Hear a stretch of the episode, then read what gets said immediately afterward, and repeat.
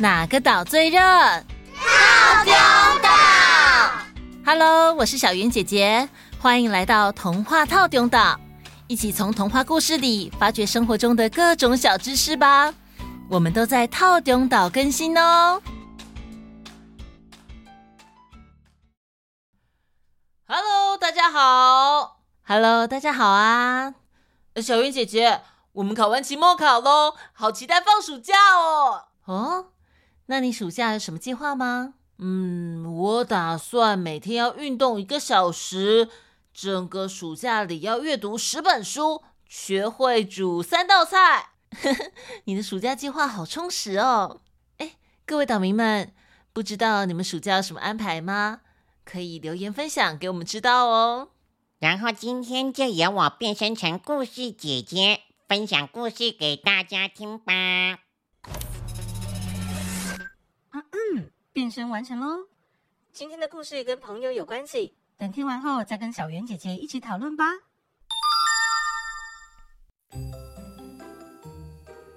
很久很久以前，森林边住着两户人家，这两户人家里各有一个小男孩。森林旁边的居民并不多，小孩的玩伴也不多，所以呢，这两个小男孩从小在一起做很多事，像是一起吃饭、一起玩耍，可以说是形影不离的好伙伴。对大人来说啊，森林是个危险的地方，所以他们都会一直告诫自己的小孩说：“千万不可以跑进森林的深处哦。”但是呢，对小孩来说，森林实在太有吸引力了。大人们天天在森林里工作，里面好像有很多可以捉迷藏、探险的地方，还有很多的果子可以摘、可以吃，甚至啊，还可以遇到好多可爱的小动物。于是呢，有一天，他们两个就商量着：“哎，我们今天走进去一点怎么样？”呃。可是妈妈都说不可以进去森林深处，哎，哎呦，我觉得里面一定有藏什么东西，搞不好有城堡或是宝物哦。不然大人天天进去里面工作，结束以后都会从里面带一大堆东西回家，为什么就是不准小孩子进去呢？嗯，里面好像很厉害的样子，可是。哎呀，不要可是了啦！你不是也很好奇吗？走啦，我们进去看看嘛。哦，好吧。就这样，两个小男孩决定走去森林里远一点的地方。一开始还有点紧张，后来两个人就边走边聊天，不知不觉就走了好远好远。走到了森林的最里面，完全没有人烟的地方。就在他们放松戒心的时候，突然间，啊，什么声音？呃，不知道哎，我们去前面看看好了。两个小男孩很好奇的冲到前面去看，不看还好，哇，一看不得了啊！原来是一头黑熊在森林里游荡。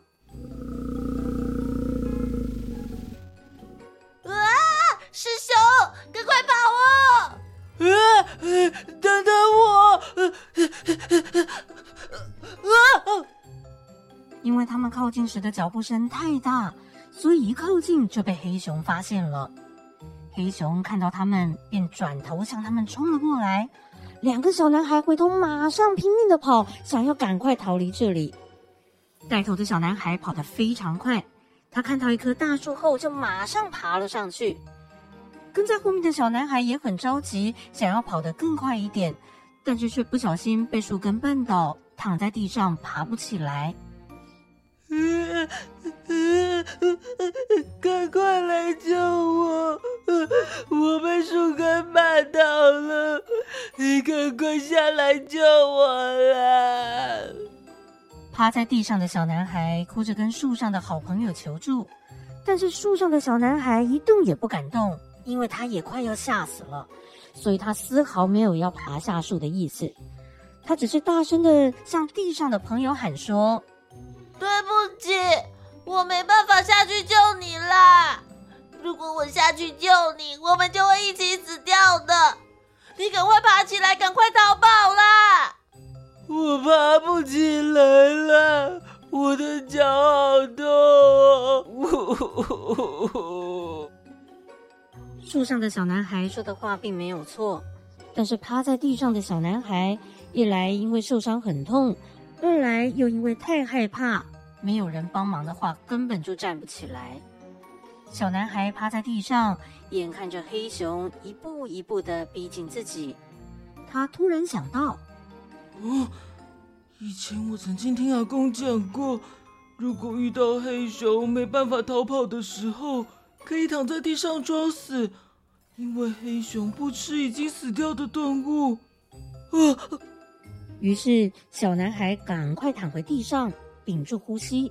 虽然非常非常害怕，但是依然克制住自己，不会有任何的动作，连发抖都不可以。黑熊就这样越走越近，越走越近，走到了小男孩的身边。黑熊看到有个男孩躺在地上，便凑得很近很近的观察，还靠近小男孩的头闻了闻气味。可能是因为这个小男孩连呼吸都没有。黑熊以为他真的死翘翘了，便对他失去了兴趣，又慢慢的走掉，走到了森林的深处。又过了好一阵子，树上的小男孩才爬了下来，并且对朋友说：“哎，我观察很久，确定黑熊已经走了，没事了，没事了。”躺在地上的小男孩听了朋友的话，站起身来，然后马上掉头往家里的方向走去。被抛在后面的朋友对他说：“哎呦，对不起啦，我不是故意丢下你的。”他听了朋友的话，却没有回应，只是一直往家里走。后面的小男孩知道他生气了，一直向他道歉，也想说些什么跟他聊天。呃，你不要这样啦，我们还是最好的朋友，对不对？刚刚躲在树上的小男孩知道闯了大祸，又试着找些什么话题。于是呢，他就开口问了他朋友说：“嗯、呃，那个啊，刚刚黑熊有靠近你的耳朵旁边，他是不是有对你说话？他他跟你说了什么啊？”那个被熊闻过的小男孩突然停了下来。转过头对刚刚躲在树上的朋友，终于开口说：“黑熊刚刚跟我说，我告诉你，那些在危难时刻丢下你不管的人，绝对不是你的好朋友。”说完这句话，刚刚从黑熊手中逃过一劫的小男孩就走掉了，留下呆站在原地无话可说的另一个小男孩。结束。被朋友放生的小男孩一定很生气。嗯，对啊，我们都希望朋友要有义气，能够在危险的时候互相帮助啊。是因为他怂恿朋友，他的朋友才会遭受危险的。哎，好朋友应该就是要在这个时候互相帮忙才对吧？小易，你说的没错。我们在朋友困难的时候，应该要伸出援手去尽量给予帮助。如果只能在一起吃喝玩乐，却不能一起度过危机的话，不算是真正的好朋友。不过，你再想一想哦，如果他的朋友为了救人，自己也丧失性命，这样的话是对的选择吗？好像怪怪的。他朋友说的也没有错。如果自己爬下树去救人，可能两个人都会有生命危险。很多时候，我们都会遇到两难的状况，自己也必须要做出抉择。我不会说这两个小男孩谁是错的，谁是对的。毕竟，我们要帮助朋友的同时，也要为自己的生命安全负责啊！哦，我知道了，就像老师有说。去火场救人，或是去救溺水的人的时候，首要条件都是要确保自己的安全，才可以再去救别人。没错，这个在救生常识里是第一条守则哦。啊，我知道了。故事里的这两位小男孩，如果一开始听大人的话，不要跑到森林里面就好了。大人会这样警告他们，一定是因为知道森林里有凶猛的动物，怕他们会危险吧？嗯，的确有这样的可能，没有错。小易，你常常听故事，也变得很会思考喽。突然被称赞了，有点不好意思。自己有进步的话，本来就可以很大方的接受大家的称赞呢。好，那我们今天再来念几个留言吧。这是最近有赞助我们岛屿建设的几个小岛民。